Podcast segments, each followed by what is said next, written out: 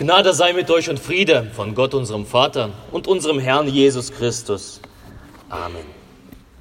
Lass uns gemeinsam in der Stille für die Predigt beten, dass Gott zu uns redet.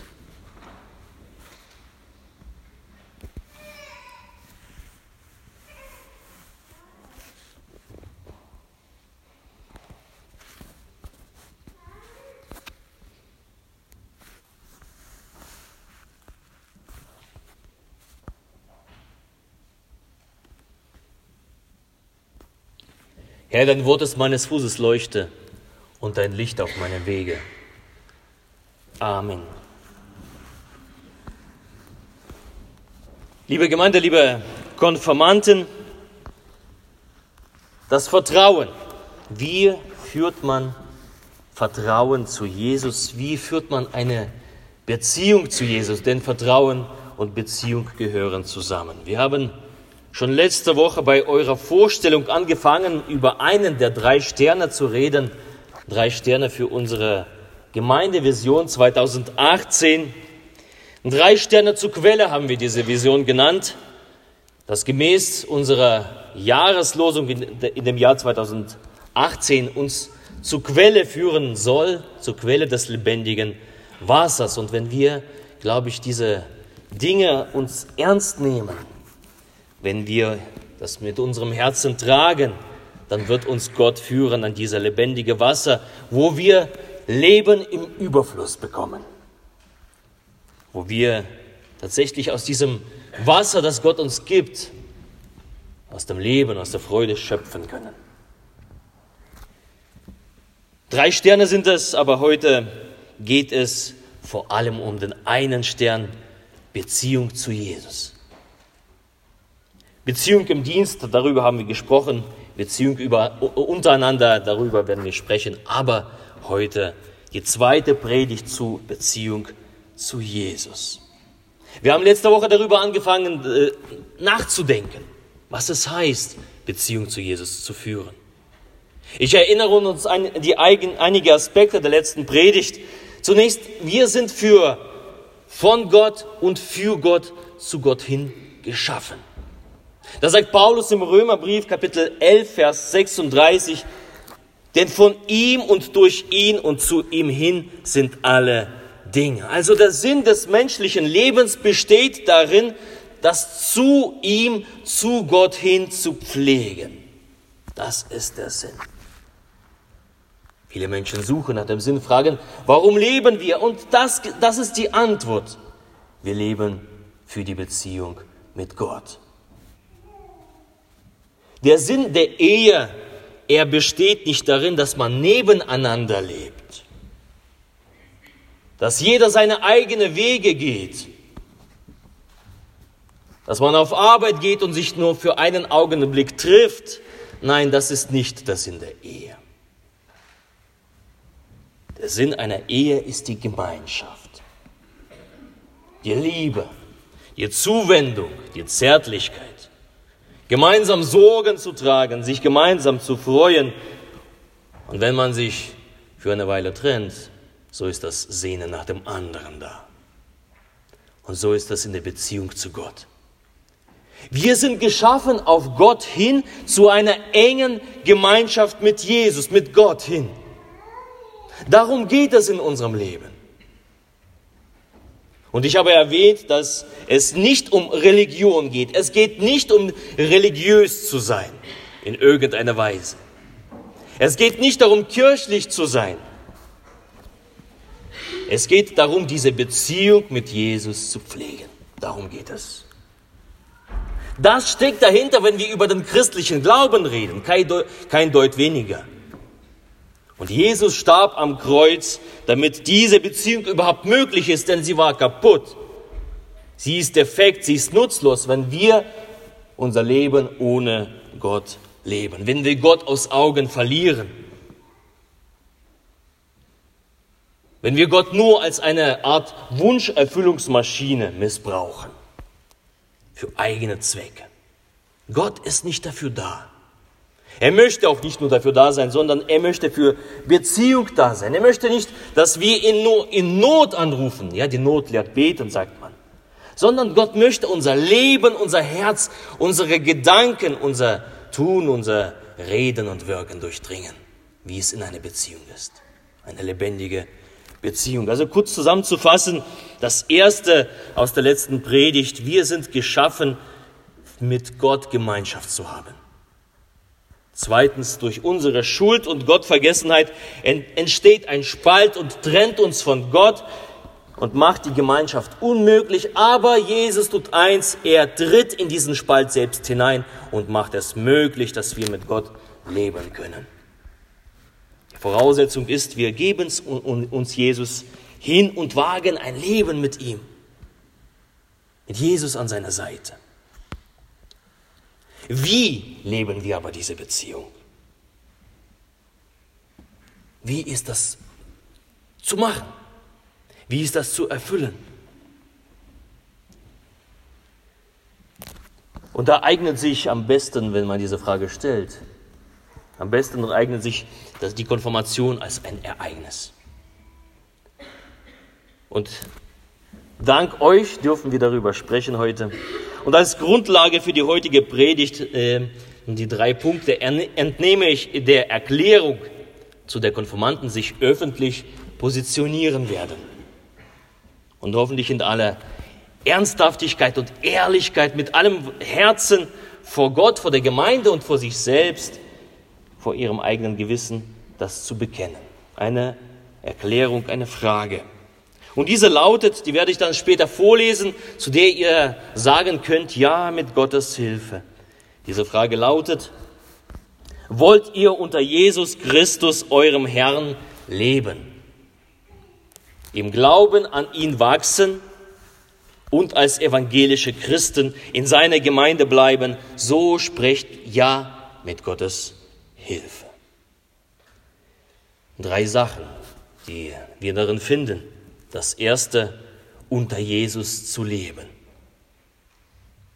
Bereit sein, unter Jesus zu leben. Das zweite, im Glauben zu wachsen. Und das dritte, als Christen in der Gemeinde zu bleiben. Der erste Punkt, unter Jesus Christus zu leben. Eine Beziehung fängt immer mit einer Entscheidung an. Mit einem Entschluss für den anderen. Ja, dich möchte ich annehmen. Bei einer Trauung sagen sich zwei Liebende, wir machen das jetzt fest, öffentlich vor jedem, vor jedem, dass jeder weiß, wir gehören zusammen. Es ist nicht irgendwie gefühlt richtig, aber nein, wir machen Nägel mit Köpfen. Wir entscheiden uns füreinander. Und bei der Konfirmation, da geschieht das Gleiche. Nur zwischen Mensch und Gott. Der Konfirmation greift die Taufe voraus, wo in der Taufe Gott sagt, hey, ich liebe dich. Ich entscheide mich für dich. Das sagt Gott. Und das schwingt ebenso mit, wenn wir dann bei der Konfirmationstheorie an die Taufe erinnern. Gott entscheidet sich für dich und sagt, ich liebe dich, mein Kind. Ich habe mich für dich entschieden. Ich möchte dich retten und ich schenke dir ewiges Leben. Du darfst es nehmen. Und in der Konfirmation antwortet der Konfirmand auf dieses Ich liebe dich Gottes, auch ich habe mich für dich entschieden. Jesus, auch ich habe mich für dich entschieden und möchte mit dir das Leben leben. Das ist der Sinn der Konfirmation eigentlich. Aus dem lateinischen Konfirmatio, Bekräftigung. Ich bekräftige meine Liebe zu Jesus. Das ist Konfirmation. Und Bestätigung ist öffentlich. Eine Trauung ist öffentlich. Früher kostete diese Entscheidung sogar etwas. Vielen Konformanten von früher, wer sich konfirmieren ließ, da blieb vielen das Studium verwehrt. Es kostete was, diese Entscheidung. Und Menschen haben sich für Jesus entschieden. Die Entscheidung, unter Jesus zu leben, ist eine ernste Entscheidung also. Es ist eine Entscheidung fürs Leben. Es ist nicht eine Entscheidung für einen Tag. Beziehung ist nicht für einen Tag geschaffen. Willst du unter Jesus Christus, deinem Herrn, leben, ist eine Bereitschaftserklärung. Ja, Jesus, ich möchte mein ganzes Leben lang mit dir leben und das sage ich hier vor Ort öffentlich. Das mache ich fest. Es ist eine Liebeserklärung an Gott, es ist eine Antwort auf seinen Zuspruch. Und ja, um dabei zu bleiben, da braucht man die Hilfe Gottes. Deswegen antwortet ihr ja mit Gottes Hilfe. Die Gottes Hilfe muss erbeten sein. Gott, hilf mir dabei zu bleiben. Es ist gar nicht so einfach als Christ sein Leben zu führen. Es ist gar nicht so einfach, Gott, Jesus Christus, anzuf mich anzuvertrauen. Und darum brauche ich diese Hilfe Gottes. Gott, hilf mir, dass ich frei, aufrichtig und ehrlich diese Entscheidung treffe und diese Entscheidung lebe dass es aus dem Herzen kommt. Dass es nicht nur über meine Lippen kommt und dann ist es vergessen, sondern nein, dass es aus meinem Herzen kommt, aus meinem Wesen. Das ist Konfirmation. Das ist was Großartiges. Und wie in jeder Beziehung, da lasse ich mich freiwillig darauf ein. Der Punkt Nummer zwei, zu dem ihr Ja mit Gottes Hilfe erbetet, im Glauben zu wachsen. Die zweite Sache ist die Frage, wollt ihr im Glauben wachsen? Also Glaube ist nicht so ein Ding, was da ist und was du einfach so erwächst. Denn wenn der Glaube nicht da ist, wenn etwas tot ist, dann kann es nicht wachsen. Aber ein lebendiger Glaube wächst in die Höhe, in die Tiefe und in die Breite. Eine lebendige Beziehung zu Jesus bleibt nicht an einem Fleck, Sie stagniert nicht, sondern sie wächst, diese Beziehung zu Jesus. Sie wird tiefer und sie bleibt nicht oberflächlich. Wenn man etwas pflanzt, dann weiß man, ja, es wird wachsen. So ist es auch im Glauben. Der Glaube, er muss wachsen. Und zum Wachsen braucht man zwei Sachen, Nahrung und Zeit. Und wisst ihr was, da teilt Gott reichlich aus. Gott schenkt uns zunächst 24 Stunden am Tag und er schenkt uns Nahrung. Zur Nahrung stellt sich uns Gott zur Verfügung in seinem Wort, in der Bibel. Dort erfahren wir von Gott, wie er ist, wie Jesus ist. Und je mehr, das stelle ich immer wieder fest, je mehr ich mich mit der Bibel beschäftige, desto mehr wird mir Jesus vertraut.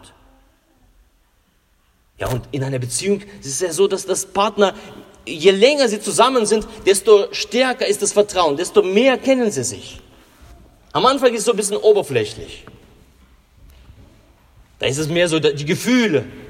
Aber je länger man zusammenlebt, desto tiefer wird die Beziehung. Sie wächst. Man lernt den anderen kennen und genau so ist es bei Gott. Wenn ich Jesus mehr und mehr kennenlernen will und mehr, dass mein Vertrauen zu ihm wächst, dass mein Glaube zu ihm wächst, dafür ist die Bibel da. Denn die Bibel berichtet uns über Jesus. Der Glaube, wie ich schon gesagt habe, im, heißt im Griechischen eigentlich Pistis und das ist übersetzt Vertrauen. Das Vertrauen wächst. Und je länger ich Jesus Christus kennenlerne, lerne, desto vertrauenswürdiger ist er mir. Desto leichter fällt es mir, mit ihm zu reden. Desto leichter fällt es mir, Freundschaft mit ihm zu pflegen. Als Freund an meiner Seite. Und der beste Weg, Jesus Christus kennenzulernen, ist die Bibel. Darum ermutige ich jedes Mal im Konformantenunterricht, habe ich das bei euch fast zwei Jahre lang gemacht. Lest eure Bibel, denn die berichtet uns von Jesus. Und wenn ihr das tut, dann wird euer Vertrauen zu Gott wachsen. Die Bibel ist die Nahrung, damit das Vertrauen, die Beziehung zu Jesus wächst. Das ist die richtige Nahrung, das ist das wahre Brot.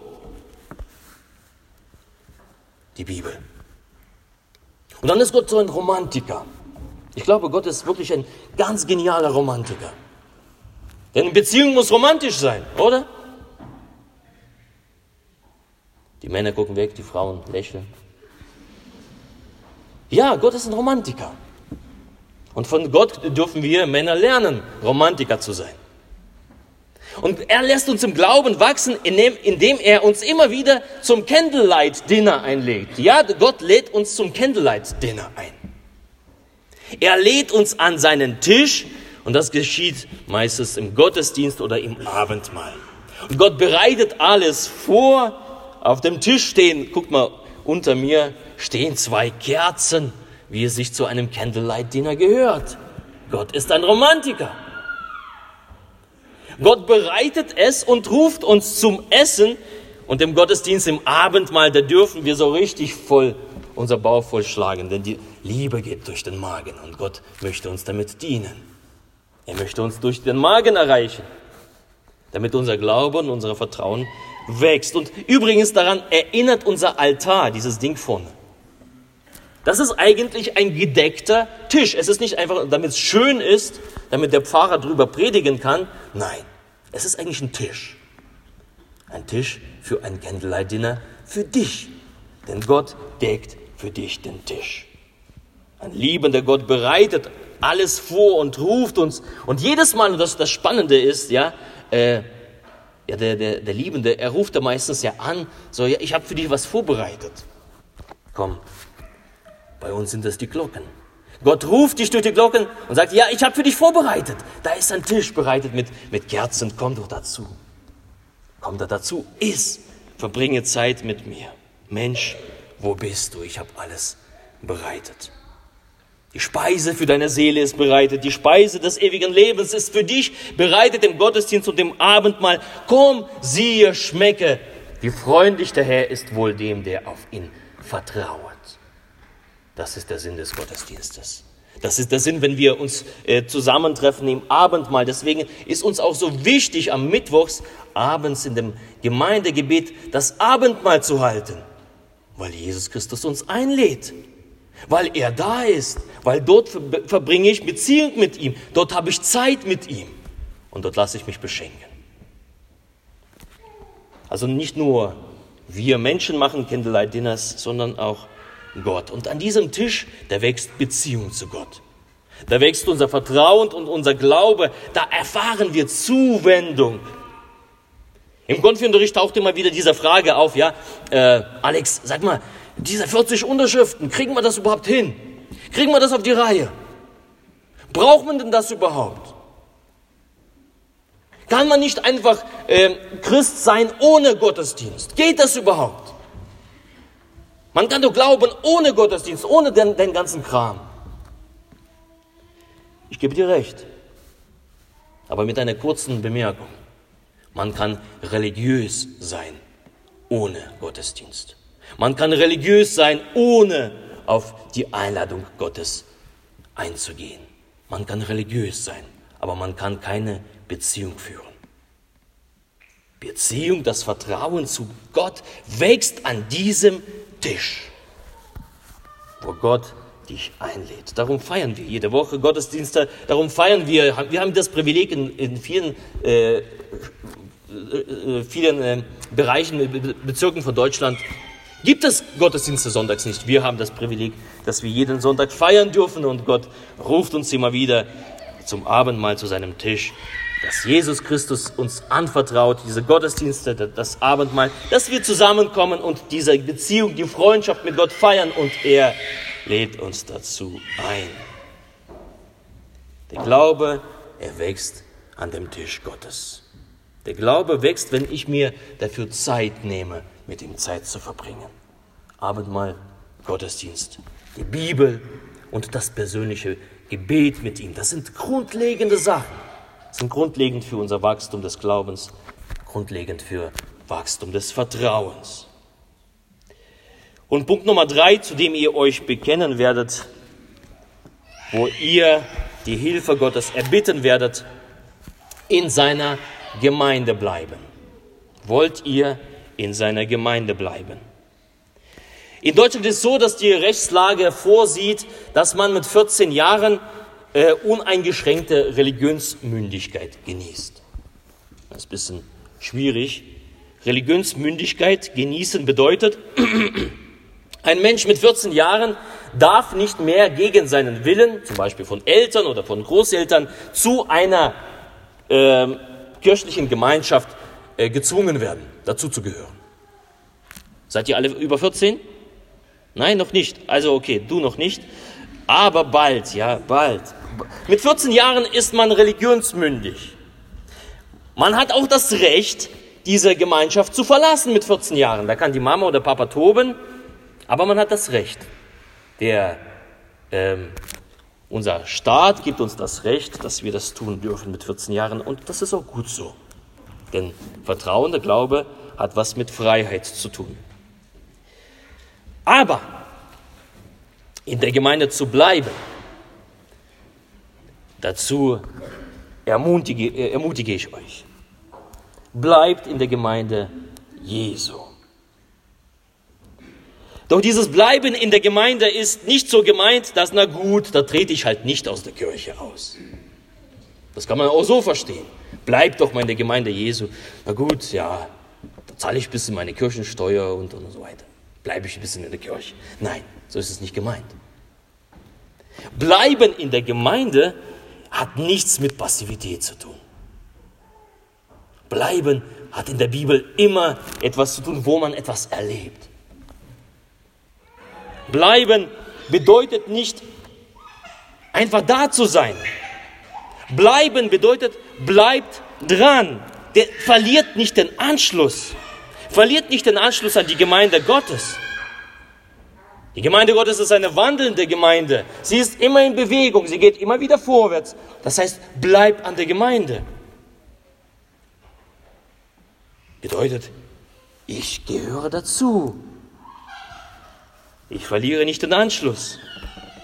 Das Bleiben heißt, sich einzusetzen für die Sache, die Jesus Christus am Herzen ist. Und wenn meinem Liebenden etwas wichtig ist, dann tue ich das, was meinem Liebenden wichtig ist. Jesus ist die Gemeinde, liegt die Gemeinde am Herzen. Jesus liebt die Gemeinde. Unwahrscheinlich. Im neuen Gemeindeblatt, da habe ich äh, auf der ersten Seite, wo die Andacht normalerweise ist, da habe ich ein, ein Liebeslied für die Gemeinde Gottes, für die Kirche geschrieben. Jesus liebt seine Gemeinde, er nennt sie Braut. Er liebt sie. Durch die Gemeinde wirkt Gott in der Welt. Und wenn wir mit Beziehung mit Jesus führen, dann muss das, was Jesus auf dem Herzen liegt, auch uns auf dem Herzen liegen. Und wenn Jesus die Gemeinde auf dem Herzen liegt, dann muss es auch uns das auf dem Herzen liegen. Das ist wichtig. Und ihr dürft heute die Konfirmation feiern. Ihr dürft genau viel, viel lauter als das Baby zu raufen. Ich, ja, mit Gottes Hilfe. Super, dass wir Babys haben. Schön, dass wir Kinder haben. Wunderbar, ihr stört nicht. Ihr dürft laut sagen, ja, ich, ich möchte zur Gemeinde dazugehören. Ich möchte da bleiben. Ich möchte diese Gemeinde tragen. Und nicht in des, im Sinne, ja, irgendwie bleibe ich dabei. Nein, bleibt dran. Verliert nicht den Anschluss. Und da gibt es da viele Aufgaben und viele Dienste in der Gemeinde, die notwendig sind.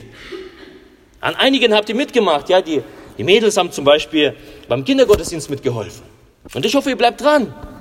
Wir brauchen euch, wir brauchen eure Hilfe, dass in jedem Gottesdienst, zum Beispiel in diesem Gottesdienst, dass die Eltern ihre Kinder abgeben können, den Gottesdienst genießen können, äh, dem Gottesdienst folgen können, dass die Kinder rausgehen und einen Gottesdienst haben. Dafür setzen sich Christen ein, denn die Gemeinde wichtig und äh, die Gemeinde ihnen am Herzen liegt. Und das habt ihr ebenso in der Konfirmandenzeit gemacht. Ich ermutige euch, bleibt dabei. Woche für Woche ist es für uns ein Anliegen, dieses zum Beispiel Kindergottesdienst. Woche für Woche ist es uns ein Anliegen, Gottesdienst zu feiern. Und wir dürfen Konfirmation feiern, weil Menschen, weil Christen vor euch es ihnen wichtig war, vor Ort diese Gemeinde zu fördern, sich einzusetzen. Deswegen feiern wir hier vor Ort in Rotenkirchen Konfirmation. Würden die Leute alle bleiben irgendwo, dann wäre das gar nicht möglich. Aber, und an dieser Stelle möchte ich mich bedanken für jeden, der in, in, diesem, äh, in dieser Gemeinde sich einsetzt. Für die Musiker, für die Sänger, für die Bläser. Für alle, die hier aufräumen. Ja, diese Kirche, also gestern war hier Huling. Da wurde es aufgeräumt, es wurde, es wurde gestaubsaugt, es wurde, es wurde gekehrt. Die schönen Blumen müssen hingestellt werden. Der Gottesdienst muss vorbereitet werden. Der Kindergottesdienst muss vorbereitet werden. Ich möchte mich bei jedem bedanken, der sein Herz für diese Gemeinde einsetzt. Gott wird es dir vergelten. Danke, danke. Und dazu ermutige ich auch euch, junge Leute. Bleiben heißt aktiv zu sein. Bleiben hat, heißt seine Gemeinde zu lieben. Bleiben hat, äh, bedeutet, ja, ich umgarne meine Gemeinde. Ich tue ihr das Beste, ich tue ihr das, das, das Gute. Nicht nur Gott tut mir Candlelight Dinner auf, auf Tischen, sondern auch ich tue für Gott was und ich bleibe in der Gemeinde und, und verliere nicht den Anschluss. Und ich setze mich ein. Ich unterstütze das. Ich fördere das. Ich fördere das Gemeindeleben vor Ort. Das bedeutet bleiben in der Gemeinde. Ohne die Christen, die sich dafür einsetzen, würde das alles gar nicht möglich sein. Und zweitens bedeutet bleiben, bleibt in den Wegen Jesu Christi. Bleibt in den Wegen, die er vorausgelebt hat, vorgelebt hat. Gestaltet euer Leben so, wie Jesus es führte. Gestaltet es so. Und dazu gibt, gibt es ein schönes Lied und das möchte ich gerne euch vorsingen, aber dafür muss ich erstmal runter.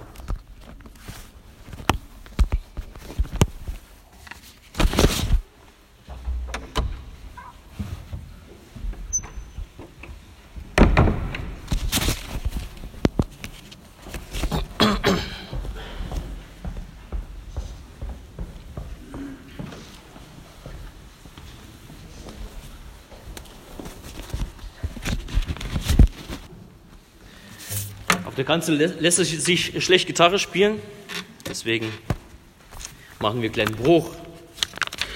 Steigen runter von der Kanzel.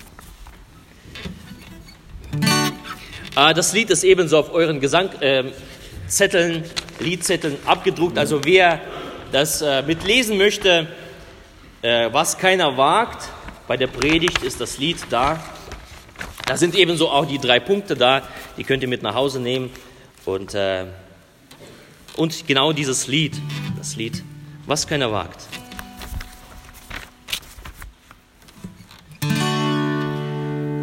Das Kreuz, das Jesus Christus durchkreuzt, was ist, und macht alles wieder neu.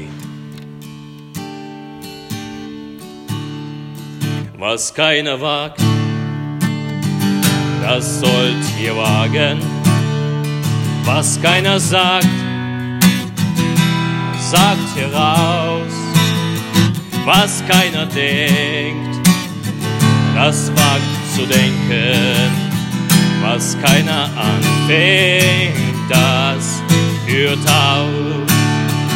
Wenn keiner Ja sagt, sollt ihr sagen, wenn keiner Nein sagt, sagt doch Nein, wo alle zweifeln wagt zu glauben, wo alle mit tun steht allein, wo alle loben, habt Bedenken, wo alle spotten, spottet nicht, wo alle geizen, wagt zu schenken, wo alles dunkel ist, macht Licht, wo alle loben, habt Bedenken, wo alle spotten, spottet nicht, wo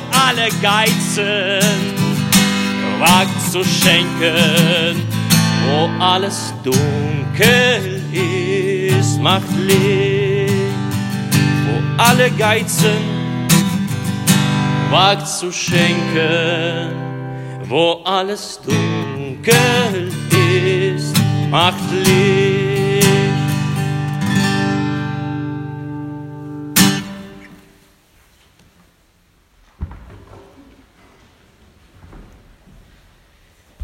Ja, die Wege Jesu Christi, in denen wir bleiben, sind teilweise Wege, die anders sind. Wege, die schwierig sind, Und das ist das Wunderbare bei Jesus. Er entsprach nicht den Vorstellungen seiner Mitmenschen. Er fiel auf. Dort, wo das Leid nicht gesehen wurde, da sah er es. Er sah hin. Dort, wo schlecht geredet wurde, gelästert wurde, da hielt er sich raus. Wo Menschen ausgegrenzt worden sind und als Abschaum vor die Stadt verlagert worden sind, da war er mitten unter ihnen. Wo man Dinge einfach laufen ließ und den faulen Frieden bewahren wollte, da haute er drauf und zerbrach alle Anstandsregeln. So auch ihr. An der Seite Jesu fragt immer, was würde Jesus tun? Jesus, was würdest du tun? Und bleibt in diesen Wegen.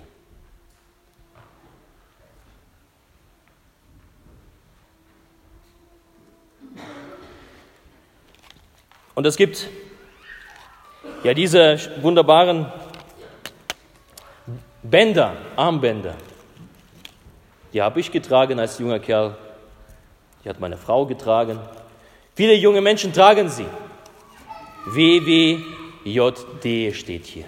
WWJD, was heißt das? What would Jesus do? What would Jesus do? Was würde Jesus tun? Macht es um euren Arm, so wie der Ehering. Bei der Trauung habe ich meiner Frau versprochen, ich bleibe an deiner Seite. Und dieser Ring erinnert mich immer wieder an dieses äh, Treueversprechen und er erinnert mich immer wieder an das, was ich gesagt habe. Ja, ich möchte dich ehren und lieben. Wenn ihr dieses Band tragt, schaut doch mal drauf und wenn ihr an so einer Stelle seid, ähm, an der Kreuzung, wo ihr euch entscheiden müsst, wie habe ich mich zu verhalten? Meine Klassenkameraden lästern. Wie habe ich zu verhalten? Guckt doch mal einfach drauf und liest WWJD. Was würde Jesus tun an meiner Stelle? Und tut das. What would Jesus do? Die Bänder schenke ich euch vom Herzen. Ihr dürft auswählen, welche Farbe ihr haben